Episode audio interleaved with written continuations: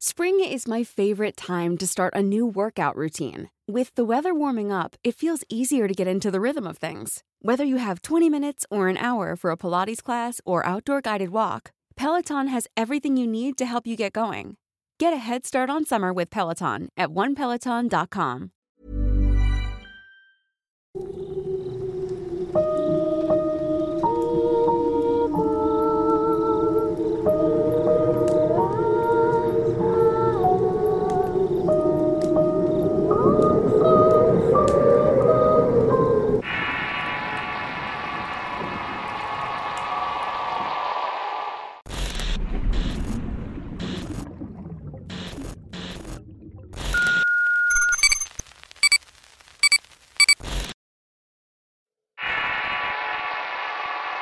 Cuando los espíritus salen. Historia escrita y adaptada por Álvaro Ramos para relatos de horror.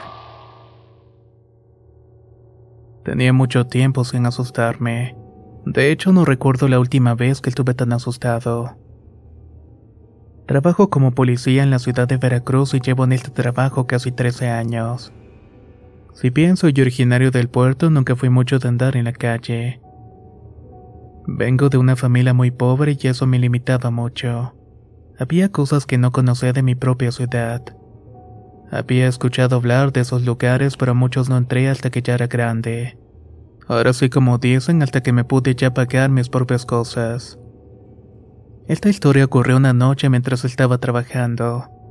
Ya tenía algunos años haciéndolo, pero seguía siendo uno de los más jóvenes en la policía, por lo que continuamente me daban los turnos de la madrugada.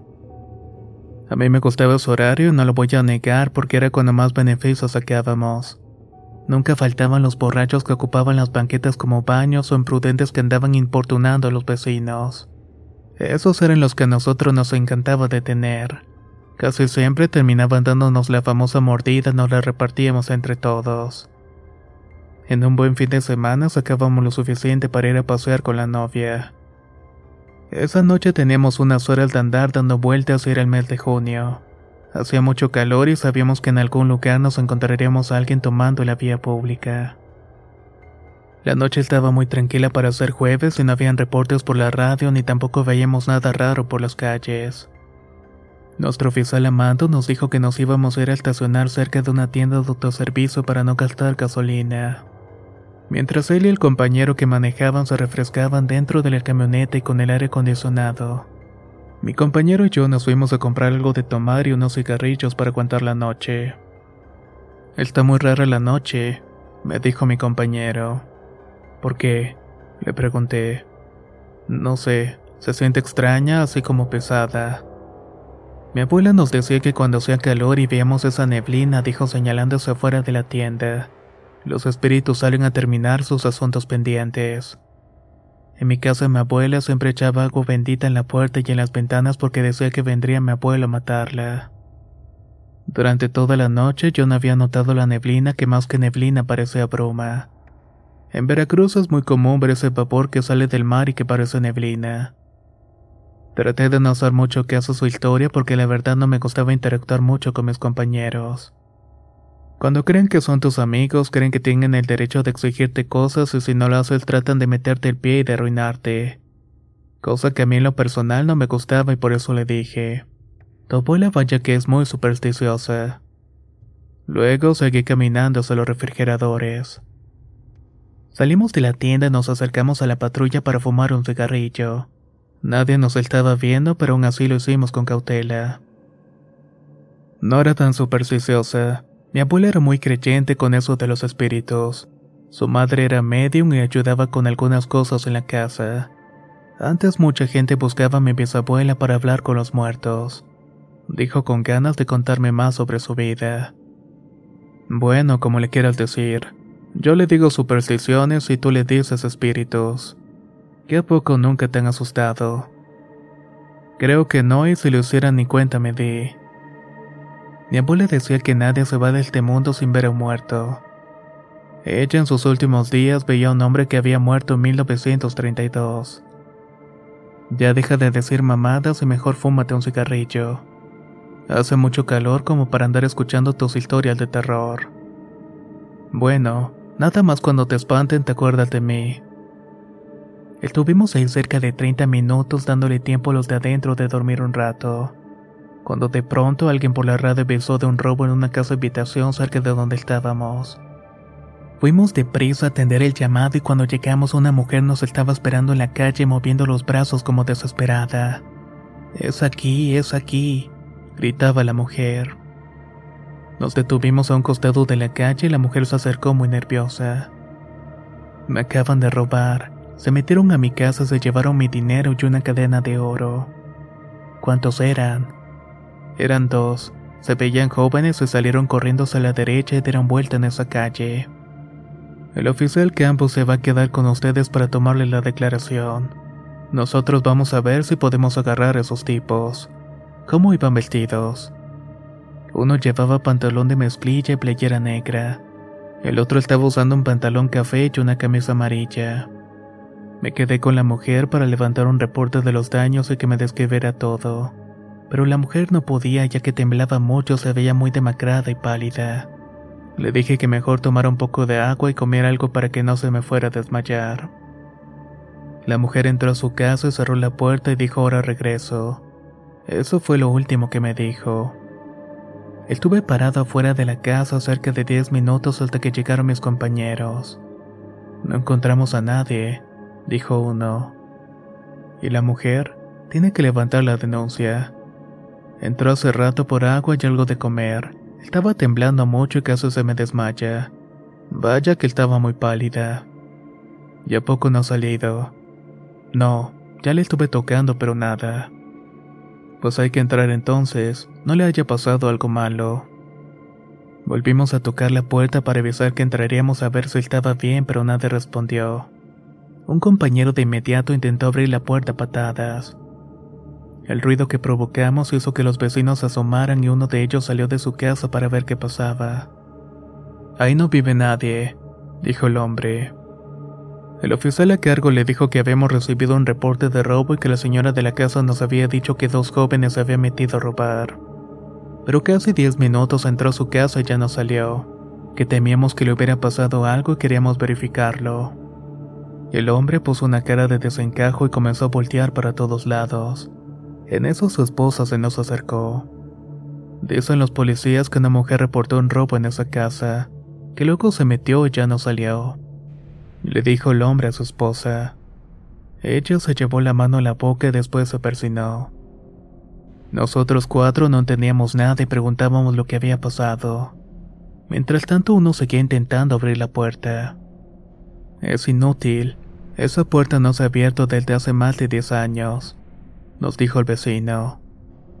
Señor, denos espacio. Le digo que la mujer puede estar en problemas, así que permítanos trabajar, le contestó nuestro encargado.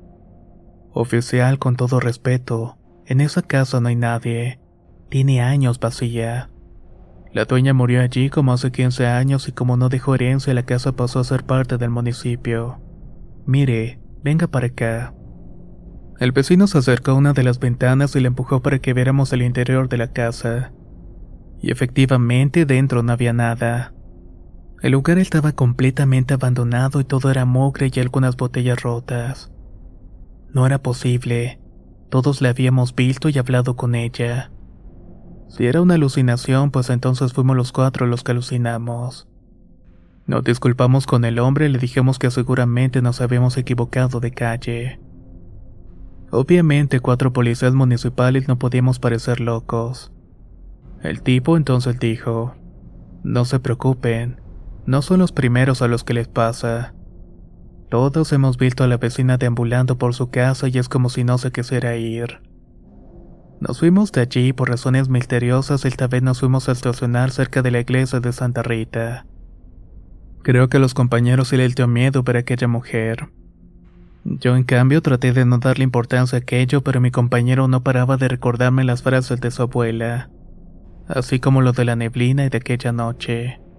Como sabía que no se iba a callar, decidí seguir la corriente y hacer como que me interesaban sus historias. En algún momento tenía que callarse, me dije. Estuvimos dando vueltas por el mismo lugar y parecía que no querían alejarse del fraccionamiento Reforma. Creo que el hecho de que estaba muy iluminado hace que tuviera menos miedo, no sé. En una de las vueltas que dimos nos detuvimos en el semáforo que está en la Fragua y Colón. Mi compañero seguía con su historia que a estas alturas ya ni sabía de qué estaba hablando. Llevaba un buen rato ignorándolo cuando de pronto pasó lo más extraño. Frente a nosotros cruzó la calle un tipo con pantalón café y camisa amarilla. No levantó la cabeza para cruzar. Iba clavado viendo una cadena de oro colgada de su mano. Le dije a mi compañero que se callara y que viera fijamente la mano de aquel joven. Es una cadena de oro, me dijo. Cuando me acerqué a la ventana para decirle al oficial a cargo me dijo que ya había visto. De inmediato encendieron la sirena y las luces el tipo cuando vio eso nos volteó a ver y de la nada comenzó a correr por toda la calle la fragua. Nosotros no esperamos a que se pusiera la luz verde y salimos tras este. Algo no estaba bien y a pesar de ir en vehículo el hombre estaba corriendo y parecía que no podíamos alcanzarlo. Conforme aumentábamos la velocidad el tipo también hacía lo mismo. Era imposible que una persona pudiera correr a esa velocidad. De pronto se metió un callejón junto a una escuela muy famosa en la ciudad. Ahí no podía entrar la camioneta por lo que mi compañero y yo nos bajamos para seguirlo a pie. Mientras tanto la camioneta daría la vuelta. El tipo obviamente desapareció ya que corría demasiado rápido para nosotros. Llegamos casi sin aire a la avenida Díaz Mirón donde nos detuvimos a esperar a la patrulla. Ahí mi compañero me preguntó, ¿lo pudiste ver? Corría como en cámara rápida. Ese tipo no era una persona, era un espíritu. Traté una vez más de no darle tanta importancia a sus creencias. Yo solo quería que llegaran los compañeros para subirnos e irnos de allí. No sabía qué había pasado, pero estaba seguro que no era nada bueno. Llegaron por fin y se detuvieron. ¿Dónde está? Ni de pedo lo íbamos a alcanzar. Corre que da miedo, respondí. Creen que soy el hombre del cual se nos había hablado la mujer de la casa esa. A lot can happen in three years, like a chatbot may be your new best friend. But what won't change? Needing health insurance. United Healthcare Tri Term Medical Plans, underwritten by Golden Rule Insurance Company, offer flexible, budget friendly coverage that lasts nearly three years in some states. Learn more at uh1.com. Hey, it's Ryan Reynolds, and I'm here with Keith, co star of my upcoming film, If, only in theaters, May 17th. Do you want to tell people the big news? All right, I'll do it. Sign up now and you'll get unlimited for $15 a month in six months of Paramount Plus Essential Plan on us. Mintmobile.com slash switch. Upfront payment of $45 equivalent to $15 per month. Unlimited over 40 gigabytes per month. Face lower speeds. Videos at 480p. Active Mint customers by 531.24 get six months of Paramount Plus Essential Plan. Auto renews after six months. Offer ends May 31st, 2024. Separate Paramount Plus registration required. Terms and conditions apply if rated PG. Señor, la verdad es que prefiero ya no pensar en eso. Mejor vámonos a dar una vuelta a la comandancia. Solamente quiero que acabe el turno para irme a dormir ya que estoy viendo visiones.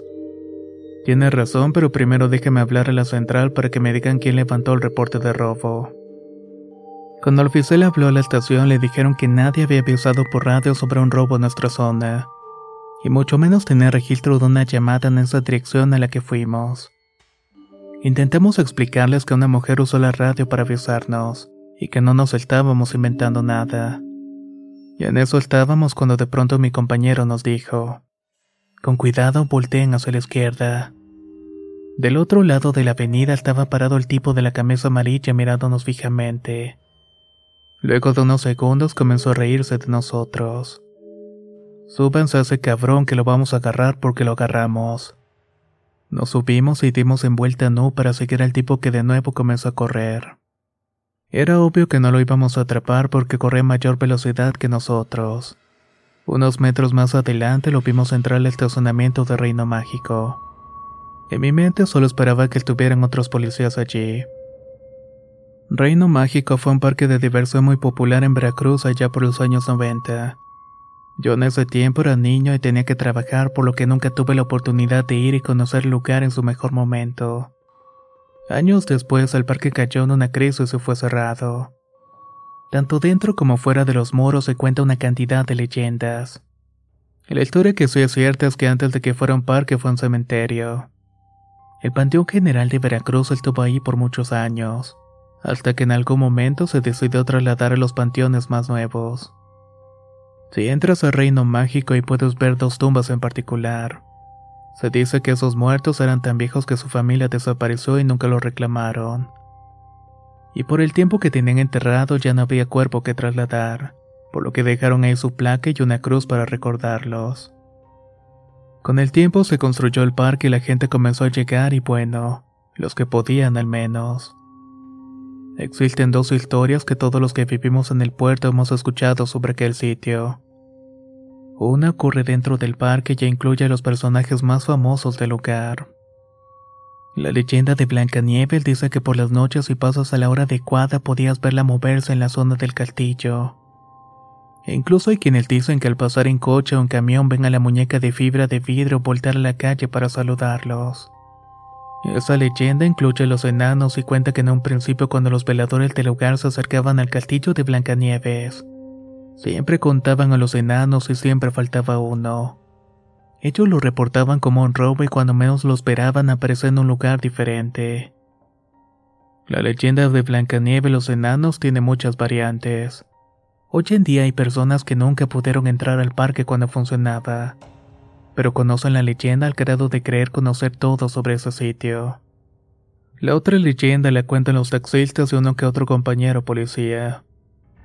Esta dice que ciertas noches cuando por esa zona no pasa ni siquiera un alma, los taxistas pueden ver a un par de niños llorando fuera del reino mágico.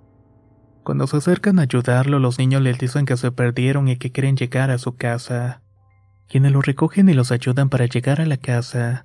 Les dicen que ahí no vive nadie o alguien les recibe para decirle que aquellos pequeños se ahogaron en las albercas del parque hace años.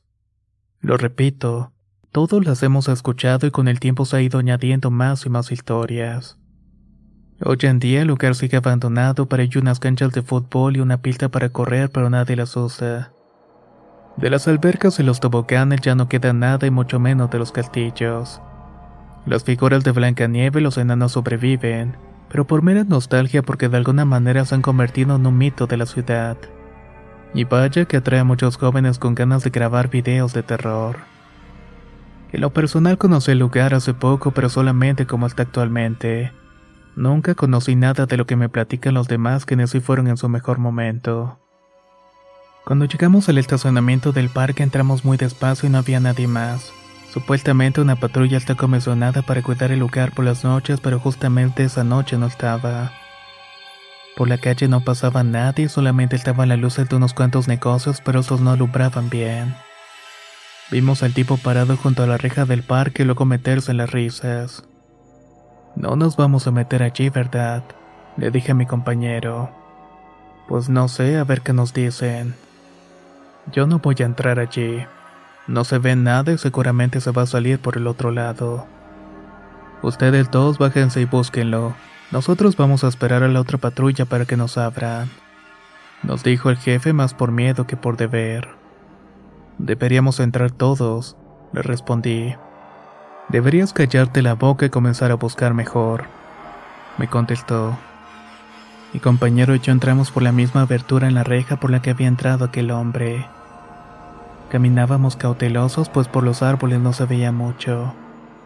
Ahí dentro mi compañero no paraba de decir que mejor nos regresáramos, que dijéramos que lo vimos saltar por la barda hacia la otra calle. Pero yo con tal de no mostrar miedo le dije que siguiéramos buscando. Nos acercamos al kiosco que está en medio del lugar cerca de uno de los campos de fútbol, pero no podíamos ver a nadie. Afuera veíamos la luz de la patrulla, lo cual nos dejaba tranquilo de que no nos iban a abandonar. De pronto escuché unos pasos y era ese tipo jugando con nosotros. Molesto saqué mi arma y le dije que si corría le disparaba y el tipo se detuvo. Nos fuimos acercando poco a poco a él mientras le decíamos que se acostara boca abajo en el suelo pero el tipo parecía no hacernos caso. Yo le repetía de lo de acostarse y ya se mantenía parado dándonos la espalda. Cuando por fin llegamos a él lo pude someter y le dije a mi compañero que avisara que ya lo teníamos. Mi compañero fue a traer a los otros dos mientras yo esposaba al tipo. No me daba la cara, pero yo estaba más preocupado para asegurarle antes de que se echara a correr de nuevo. Mientras esperaba le pregunté por qué corría de nosotros y que se había hecho algo malo simplemente porque nos tenía miedo. Pero él no respondía y le pedí su nombre pero seguía más callado que en la tumba. Cuando vimos que se acercaban los otros tres, el tipo me dijo en voz baja, hiciste mal en seguirme. Intenté levantarlo, pero estaba muy pesado y decidí esperar a que me ayudaran los demás y justamente cuando llegaron el tipo comenzó a reírse. ¿Por qué se ríe este tonto? Preguntó el jefe. No sé, tal vez se metió algo. La verdad es que no me ha dicho nada. Dele una calentadita para que hable y quítele lo que traiga. Vamos a ver quién es este fulano. Los demás agacharon para revisar las bolsas y yo me fui directamente al cuello para ver si traía la cadena de oro que le habíamos visto previamente. Fue ahí cuando el tipo comenzó a hablar en serio. Escogieron una mala noche para hacer su trabajo. Una vez más fueron engañados por esa pinche víbora. Más tardaron en agarrarme que lo que van a tardar en irse como perro con la cola entre las patas. Casi como si no pesáramos nada, el tipo comenzó a levantarse cuando se dio la vuelta para vernos de frente. Le vimos la cara completamente blanca. No tenía cejas y la dentadura estaba como podrida. Era como una calavera con pelos. Todos retrocedimos unos pasos al ver aquel rostro y el tipo comenzó a reírse mientras nos estaba diciendo, ¿por qué siempre caen en sus mentiras? Intentamos explicarle que solamente hacemos nuestro trabajo y que no queremos molestar a nadie. El hombre se sacó la cadena de la camisa y nos dijo, Esta cadena es mía, mi padre me la compró cuando nací, y esa perra vieja me la quitó el día que me envenenó. Yo solo quiero recuperarla, pero parece que siempre hay alguien dispuesto a ayudarla. Le dije que se quedara y se fuera que nosotros haríamos lo mismo que la cosa terminaría en paz, pero el hombre parecía estar en todo menos en paz. Hace 27 años que morí y no puedo irme. Me la paso vagueando esperando que mi madre regrese a su casa para quitarle lo que es mío.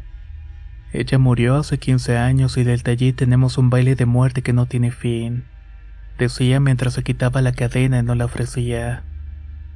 Ahora entiendo que posiblemente lo que nos tiene atados es el objeto y lo que representa. Ambos queríamos esa cadena a toda costa. Yo por el recuerdo de mi padre y ella por su valor. Fúndanla o la pedazos.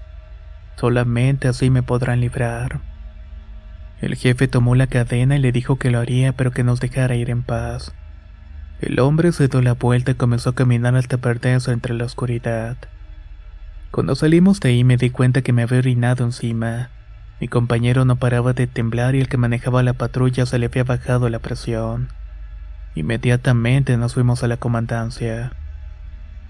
Ya no queríamos estar en la calle y quedamos en que nadie iba a decir nada de lo que nos había sucedido esa noche, ya que nadie nos iba a creer. Dijimos que tenemos que hacer justo lo que el hombre nos había pedido y tenemos que fundir la cadena y vender el oro.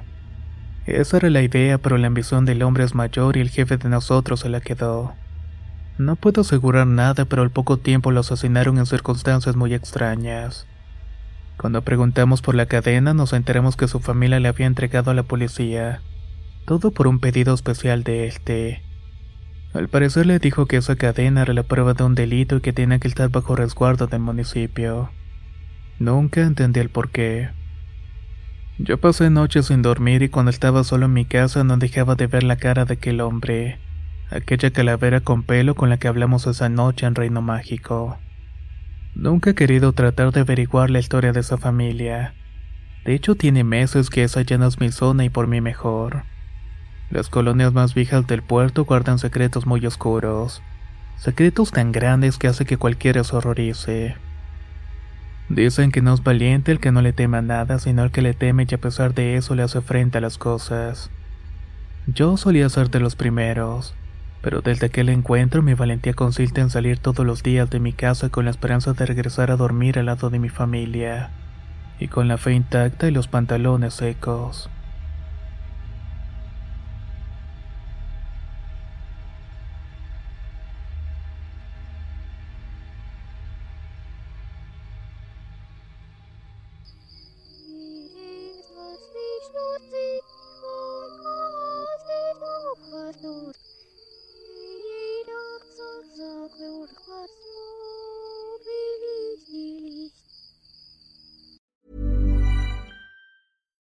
If you're looking for plump lips that last, you need to know about Juvederm lip fillers. With Juvederm Volbella XC and Juvederm Ultra XC, your lip look, whether it's subtle or bold, can last up to one full year with optimal treatment and no additional maintenance. Find a licensed specialist and see if it's right for you at juvederm.com today. That's J U V E D E R M.com. Add fullness to lips in adults over 21 with Juvederm Volbella XC or Juvederm Ultra XC. Do not use if you have severe allergies or a history of severe allergic reactions, or if you're allergic to lidocaine or the proteins used in Juvederm. Tell your doctor if you have a history of scarring or taking medicines that decrease the body's immune response or that can prolong bleeding. Common side effects include injection site redness, swelling, pain, tenderness, firmness, lumps, bumps, bruising, discoloration, or itching. As with all fillers, there's a rare risk of unintentional injection into a blood vessel, which can cause vision abnormalities, blindness, stroke, temporary scabs, or scarring. For full important safety information, visit juvederm.com.